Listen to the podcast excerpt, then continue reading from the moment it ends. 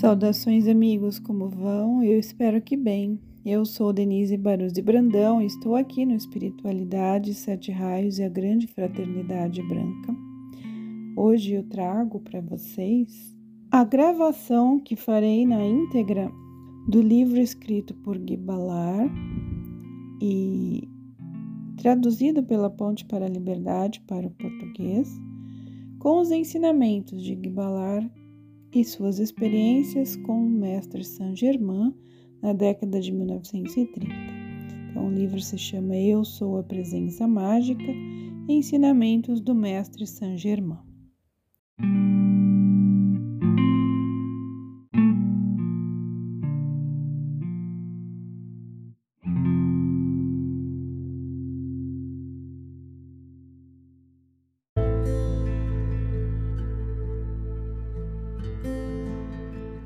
Suponho que estás viajando por prazer ou possivelmente em alguma missão especial. Ao pronunciar a palavra missão, olhou-me profundamente nos olhos. Instantaneamente senti um aperto por dentro e pus-me em aguardo. Gosto imenso de viajar por mar. Repliquei, especialmente no mês de maio. Um leve sorriso passou-lhe pela face e um olhar divertido brotou em seus olhos. Continuava a crescer em mim o sentimento de simpatia por ele, que de qualquer maneira eu não podia impedir nem explicar a causa. De repente mudou de assunto, começou a falar de um certo príncipe jovem e perguntou-me se o conhecia. Sim, quando ele era ainda uma criança, repliquei, mas sempre tive a impressão de que esse príncipe fosse uma grande alma. Que quereis dizer com isto? perguntou-me. Penso que ele é uma dessas pessoas que já viveu muitas vidas e adquiriu por isso um certo conhecimento interior, através de muitas experiências, respondi. Então acreditais na reencarnação? perguntou-me novamente. Não só acredito, como tenho certeza de ser ela verídica. Uma certa fase da atividade da grande lei cósmica, respondi. Falais com grande segurança, continuou. A esse respeito eu falo em conhecimento de causa, retorque. Ah, é assim? Então acreditais que vós e eu já nos tenhamos encontrado antes? Prosseguiu, e na sua voz havia uma tonalidade indagativa, um tanto jocosa, mas impregnada de afetuosa bondade, que revelou não estar ele em oposição ao meu pensamento. Sim, continuei. Já nos conhecíamos antes do último cataclismo da Atlântida e também no Egito. Agora encontramos-nos novamente e trabalharemos juntos muitas vezes para o nosso bem mútuo. Falei com um impetuoso poder interior e um sentimento de autoridade que me espantou. Eu estava surpreso diante de minhas próprias palavras ele estendeu-me a mão, olhou-me com um sorriso que teria esternecido a qualquer um e fez-me um sinal que, como eu sabia, só poderia vir de alguma alta autoridade da grande fraternidade branca. Sentia-me profundamente grato e feliz. Passastes magnificamente pela prova, meu irmão, explicou ele, e fazeis muito bem estar em guarda com tanta naturalidade. Isto torna possível a presença interior agir a todo momento. Lembrai-vos de que a poderosa presença Eu Sou é o único poder capaz de vos proteger na atividade exterior, porque isso não pode ser feito pela vontade pessoal. Nunca deixeis de manter essa vigilância contínua, pois isso é imperativo no trabalho que deveis efetuar a grande corrente de vida e o plano do nosso trabalho reuniu-nos por alguns meses futuros. Vossa presença eu sou, expôs a verdade acerca de termos estado juntos em vidas anteriores. Alegro-me e vejo que vós também vos alegrais pelo fato de nossas atividades externas terem nos unido novamente na vida presente. Vamos para minha cabine e vos darei uma ideia de nosso trabalho. Recebereis, além disso, instruções detalhadas sobre o Conselho da Índia. Ao entrarmos na sua cabine, experimentei uma sensação de exótica beleza nas imediações de tudo o que o cercava.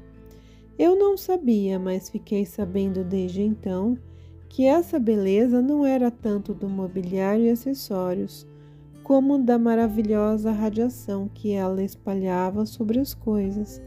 Sua aura resplandecente impregnou, carregou e iluminou tudo na sala. A primeira coisa importante que tenho a dizer-vos, explicou, é que fui escolhido para um serviço especial com vossa ajuda de impedir o assassinato do jovem príncipe, sobre quem falamos há pouco, e a quem ambos amamos por sua luz interior. O segundo dever que nos incube é evitar uma grande indignidade feita à Arábia por certos poderes europeus. A terceira coisa refere-se à atividade da força sinistra com a qual estamos lidando agora.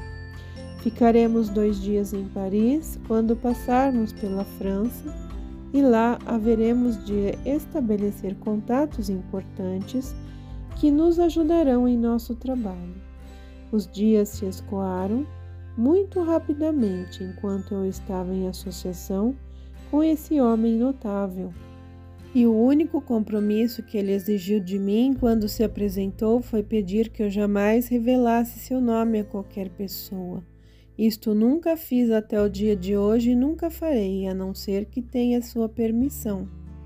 Naquele tempo, quando vi praticar coisas que o mundo chama milagres e que só revelavam uma pequena parte do seu poder e sabedoria, julguei que ele fosse a pessoa mais maravilhosa do mundo embora naquela ocasião revelasse apenas um fragmento do seu conhecimento e poder. Quando lhe mencionei esse fato, replicou: Esta espécie de atividade é o trabalho menos importante de que são capazes os membros da grande fraternidade branca. Para dizer a verdade, nada lhes é impossível fazer quando necessário e quando a lei divina o permite. O navio chegou em Cherburgo e, ao desembarcarmos, vi um homem que parecia árabe transmitir ao meu amigo o sinal da fraternidade branca, ao qual ele respondeu. O árabe conduziu-nos a magnífico automóvel que nos esperava, tomando ele própria direção. Dentro do carro encontravam-se uma mulher cuidadosamente velada, a quem fui apresentado não pelo nome, mas como sendo um irmão do extremo oeste da América, e ela simplesmente como uma irmã da fraternidade branca. Tanto quanto pude perceber e sentir, pareceu-me muito jovem, não tendo mais que 17 anos de idade. Mal nos sentamos, ela disse: Poderemos chegar a Paris muito mais depressa indo por este caminho com uma estrada que tomamos imediatamente. Estamos sendo seguidos, avisou-nos. Momentos depois, e olhamos em torno, vimos que um outro carro nos acompanhava, a toda velocidade. Imediatamente levantou-se do chão uma parede de neblina entre os dois carros. Eles não passarão desta barreira até que estejamos fora de seu alcance, assegurou-nos ela. Chegamos a Paris algumas horas mais tarde e paramos em um velho castelo residencial, de onde podíamos ver vagamente a Torre Eiffel. O castelo estava situado numa elevação e de suas numerosas janelas tinha-se uma vista quase completa da cidade. Parecia ter sido construído antes de tudo com este propósito. A dama velada conduziu-nos pela entrada e até acima de uma grande escadaria. Entramos em uma sala que parecia um salão de audiências e, atravessando uma porta lateral, chegamos a uma grande biblioteca. Um homem alto e belo que se achava em frente a uma das estantes voltou-se e cumprimentou-nos com uma graça e cortesia fora do comum em nossos tempos. Mais tarde eu soube porque ele era um dos grandes mestres ascensionados que já fizeram sua ascensão há mais de 500 anos. Seus olhos brilhavam, irradiando bondade e uma sabedoria que parecia tão velha como a eternidade. A dama velada que nos acompanhava, explicou ele, foi sua filha numa vida anterior e discípula nesta vida. Ela passara ao estado ascensionado há mais de 300 anos e agora não parecia ter mais que 17. Nunca vos poderei descrever o efeito que estas experiências produziram em mim. Cada nova revelação levantava em meu íntimo um sentimento que jamais pensei poder existir.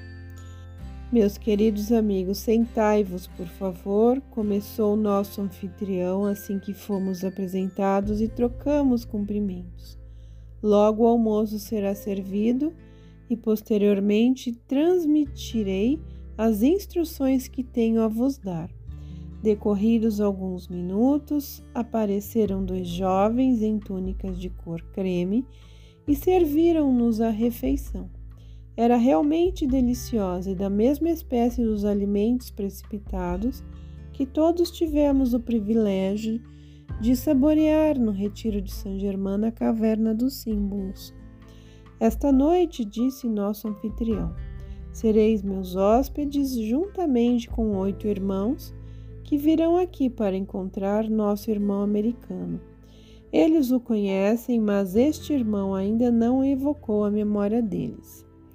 Prontamente às oito horas, nosso anfitrião conduziu-nos ao último andar e penetramos em uma sala circular, onde tudo era decorado com suave cor branco leitosa. No centro havia uma mesa de ônix branco, em torno da qual foram colocadas doze cadeiras. Ficamos de pé por um momento, um em cada canto da mesa, de cabeça baixa, e ao levantarmos os olhos, os oito irmãos de lá estavam em seus corpos vivos e tangíveis. Fui apresentada a cada um deles e o grupo sentou-se. Todos já conheciam muito bem meu amigo do bordo do navio. Muitos problemas de importância nacional e internacional foram trazidos à baila, a fim de serem solucionados, e para cada caso foi encontrado um autêntico remédio, merecedor de tempo e atenção exigidos. Foi por essa ocasião que eu soube ser nosso hospedeiro-chefe do Conselho de França, embora não fosse francês. A cada irmão foi dada uma ordem específica, que era um trabalho a realizar. Ao terminar o concílio, todos se despediram com a benção. Nós vos envolvemos na poderosa força da presença mágica Eu Sou, que todos os irmãos da grande fraternidade branca consideraram e da qual recebem sem limites. Curvamos as cabeças e os irmãos desapareceram, tão silenciosamente como tinham chegado. Despedimos-nos de nosso hospedeiro e fomos conduzidos aos nossos respectivos aposentos. Na manhã seguinte, almoçamos cedo e aprontamo-nos para sair de volta de nove horas, tendo a irmã velada a acompanhar-nos como anteriormente. Chegamos às docas da Marcélia e, depois de invocarmos as bênçãos de Deus, para nossa distinta irmã, despedimos-nos. Tornamos o navio e perguntei ao meu amigo por que razão sentia eu tal atração pela dama velada Parecia tê-la sempre presente diante de meus olhos a partir do momento em que entramos no automóvel para Paris. Tende paciência, respondeu breve sabereis. Nossos camarotes eram vizinhos e nós nos instalamos a fim de apreciar ao máximo essa viagem pelo Mediterrâneo. O termo do percurso era Bombay, passando pelo canal de Suez Mar Vermelho com escalas em Alexandria e Cairo. Foi uma excursão que nem em mil anos seria possível esquecer. Nenhuma simples ocorrência veio perturbar sua beleza e nossa alegria, e sendo extremamente apaixonado por viagens marítimas, regozijei-me com a minha nova felicidade encontrada. Quando nosso navio atracou no cais de Bombém, Eu estava intensamente interessado por ser a primeira vez que viajava a esta parte do mundo. Daquele tempo para cá, o Oriente tornou-se-me familiar. Eu esperava fazermos o último trecho de nossa jornada por trem, mas, para surpresa minha, mal deixamos a prancha do navio quando um belo jovem hindu, vestido de branco, aproximou-se de nós. Expressou o sinal que conhecíamos tão bem e conduziu-nos a um grande e belo automóvel. Abriu-nos a porta com tranquila dignidade e esperou que entrássemos. Para grande surpresa minha, havia dentro do carro uma outra dama velada, muito parecida com a que tínhamos deixado na França. Ao meu intelecto, aquilo parecia impossível, por isso procurei varrê-lo da mente. Fui-lhe apresentado do mesmo modo como já o tinha sido a outra. Não decorreu muito tempo até que a nossa bela companheira respondeu ao meu pensamento com a seguinte questão: Por que, meu bom irmão, haveremos de considerar um fato qualquer impossível, onde a compreensão do ser é completa? Minha boa irmã, repliquei, sois tão parecida com uma encantadora dama que encontramos em Paris que dificilmente poderei acreditar não sejais a mesma pessoa. No entanto, nós a deixamos lá e assim ela não poderia estar aqui. Pensais que não? perguntou ela novamente. Meu amigo sugeriu. Devemos observar melhor o belo cenário, pois não passaremos mais por este caminho. Eram dez horas da manhã quando deixamos Bombém. Viajamos até seis da tarde e, a esse tempo, Chegamos a uma cidadezinha sossegada, dirigimos-nos a uma grande residência nativa. O homem de branco que dirigiu o alto esperou que saltássemos e partiu no carro imediatamente. De novo, nossa irmã velada conduziu-nos à habitação.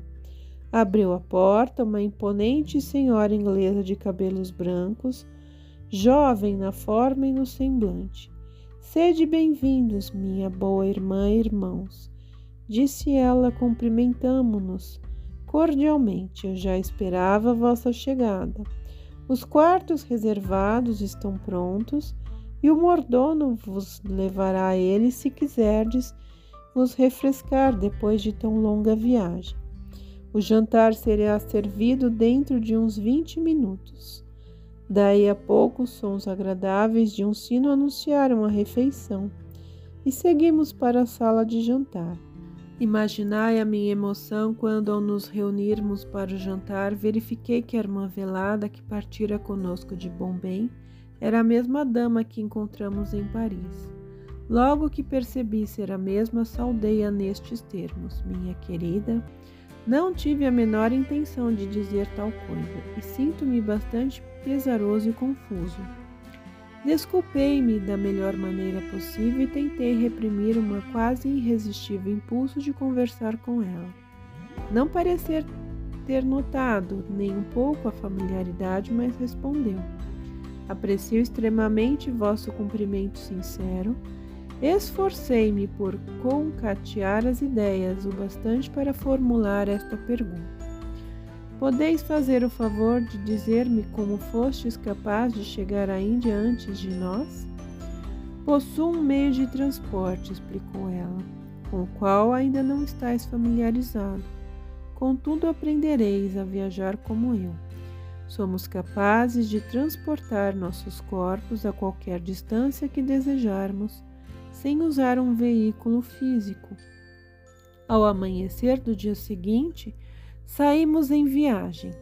Lá fora o dia estava muito quente, mas dentro do automóvel permanecia uma frescura confortável e deliciosa. Bebidas refrigerantes excelentes eram-nos servidas a miúde. Tínhamos viajado por algum tempo pelas montanhas subindo sempre quando penetramos numa profunda garganta, cujas paredes se erguiam pelo menos a uma altura de 700 metros de cada lado. Era como se tivéssemos aberto gigantesca fenda através da serra por cerca de uma milha. Atravessamos esse desfiladeiro e desembocamos em uma depressão do terreno com cerca de quatro milhas de circunferência. Rodeada de cumes muito altos, nunca até então tinha eu visto uma tão bela mancha na terra. Era um perfeito paraíso.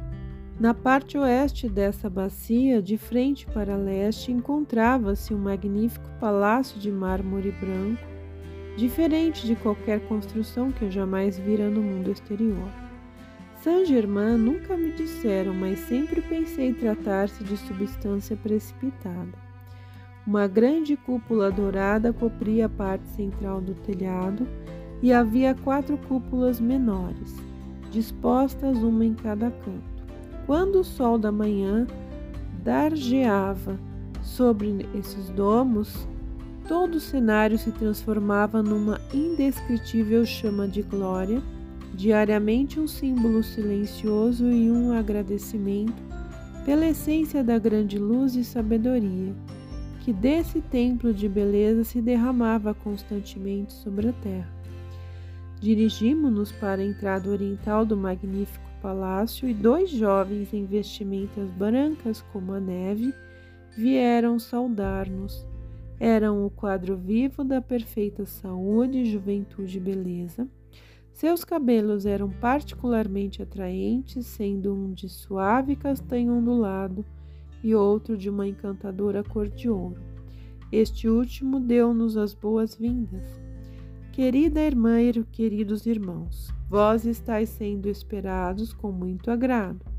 Quereis ter a bondade de seguir-me?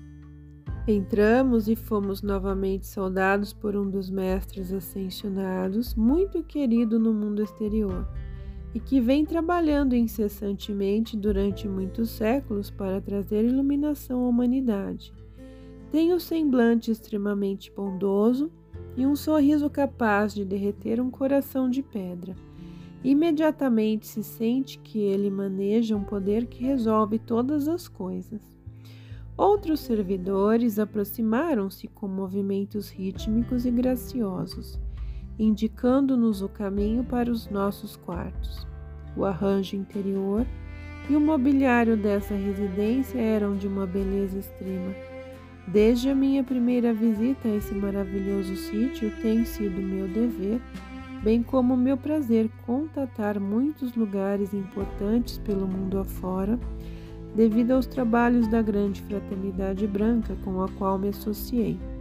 Mas nem mesmo o mais bem elaborado nunca se aproximou da exótica perfeição desse branco palácio de mármore dos mestres ascensionados.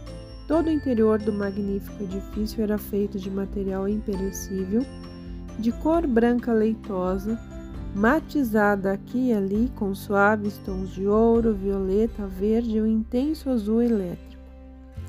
Isso produziu o efeito mais artístico que se possa imaginar. O conjunto permanecia imaculadamente limpo, porque dentro e em torno do edifício tudo estava tão poderosamente carregado com força eletrônica e o grau vibratório é tão alto que o poder da luz repelia qualquer imperfeição e mantinha tudo num estado autossustentado de beleza e perfeição. O jantar será servido em vossos quartos, expôs o jovem de cabelo de ouro, e sois convidados a vestir as túnicas de seda e as sandálias que serão fornecidas. A refeição constitui em diversas espécies de frutas frescas, entre as quais morangos servidos com uma substância com creme batido, semelhante àquela que comemos na caverna dos símbolos, e uma deliciosa bebida dourada um pouco menos densa que o mel. Logo que terminamos a refeição, fomos convocados à sala do conselho, que ficava sob o domo central. Ao entrarmos, a grande mesa do meio da sala imediatamente chamou-nos a atenção pela sua sólida constituição. Era toda de jade, fortemente raiado com veias de ouro, primorosamente bela nos seus mínimos detalhes. Em volta foram colocadas sessenta cadeiras feitas de ouro maciço e estofadas com um tecido de suave cor violeta que parecia veludo de seda. Paramos um momento admirando a beleza e a perfeição que tudo aquilo E quando olhamos em volta, vimos Saint-Germain. Todo o conselho entrou em pequenos grupos de três a doze. Depois que todos menos um chegaram e tomaram seus lugares em volta da mesa, nosso amado Mestre falou. Curvemos nossas cabeças em uma prece silenciosa e gratidão à poderosa presença eu sou, que está elevando os corações e iluminando os espíritos da humanidade.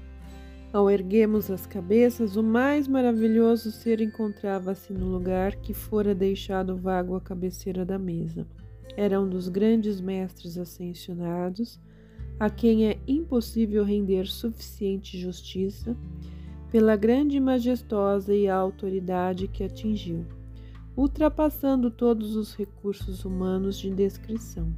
Sua vestimenta era como um faiscante massa de joias, mas ao me acostumar com o brilho de sua luz, Aquilo que a princípio dava a impressão de joias eram pontos de deslumbrante radiação emanando de seu corpo e mantos. Do amor que se desprendia dele era tão envolvente que parecia inundar o universo inteiro, tal a sua projeção. Queridas irmãs e irmãos da grande fraternidade branca, eu vos saúdo disse fazendo o sinal da ordem que só admite a onisciência da poderosa presença eu sou, a onipresença da imortal chamatrina da vida e a onipotência da luz sem sombras. Meu irmão da América, dou-vos as boas-vindas, aceitai meu amor e gratidão pelo serviço que prestastes. Falar-vos-ei particularmente ao terminar esta sessão. Esse poderoso irmão da luz pôs-se a dar então as instruções definidas concernentes às mais importantes atividades sobre a Terra, principalmente as mudanças internas e externas que precisavam ser efetuadas para o progresso da humanidade. Muitos conselhos do mundo inteiro foram representados por aqueles que estavam ali presentes. O chefe de cada conselho recebia ordens diretas do mestre presidente e dava suas instruções aos que se achavam abaixo dele. Quando o sumário de suas atividades foi concluído, pediu que todos virassem suas cadeiras, colocando-se de frente para o oeste.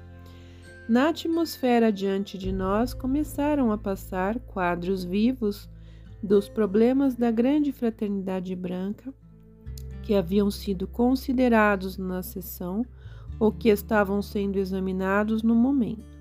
Mostravam individualmente os irmãos relacionados com tais serviços e que continuariam a trabalhar em tarefas especiais, dando os principais detalhes e meios de solução. O trabalho de proteger o jovem príncipe referido anteriormente e os irmãos que estavam designados para isso foi uma das muitas cenas que passaram diante de nossas vistas. O método para reajustar condições relativas à Arábia foi também exibido, que muito exaltou minha admiração. Quando o maior problema de tratar com a força sinistra que está tentando impedir a humanidade de reconhecer e manifestar a perfeição e a bênção da poderosa presença Eu Sou, apareceu, foi a coisa mais maravilhosa que se possa imaginar. Mostrava realmente a força ilimitada da luz do Cristo cósmico, combatendo as trevas, e não há palavras que possam descrever a majestade, o poder, a vitória da presença do infinito Eu Sou. Agora não posso dar maiores detalhes Porém, a glória e a supremacia em ação da poderosa presença do infinito, eu sou, transcende a toda imaginação, como a luz transcende as trevas. Os quadros terminaram e o mestre presidente, aquele da irradiação deslumbrante, voltou-se para a irmã da França e para mim, dizendo: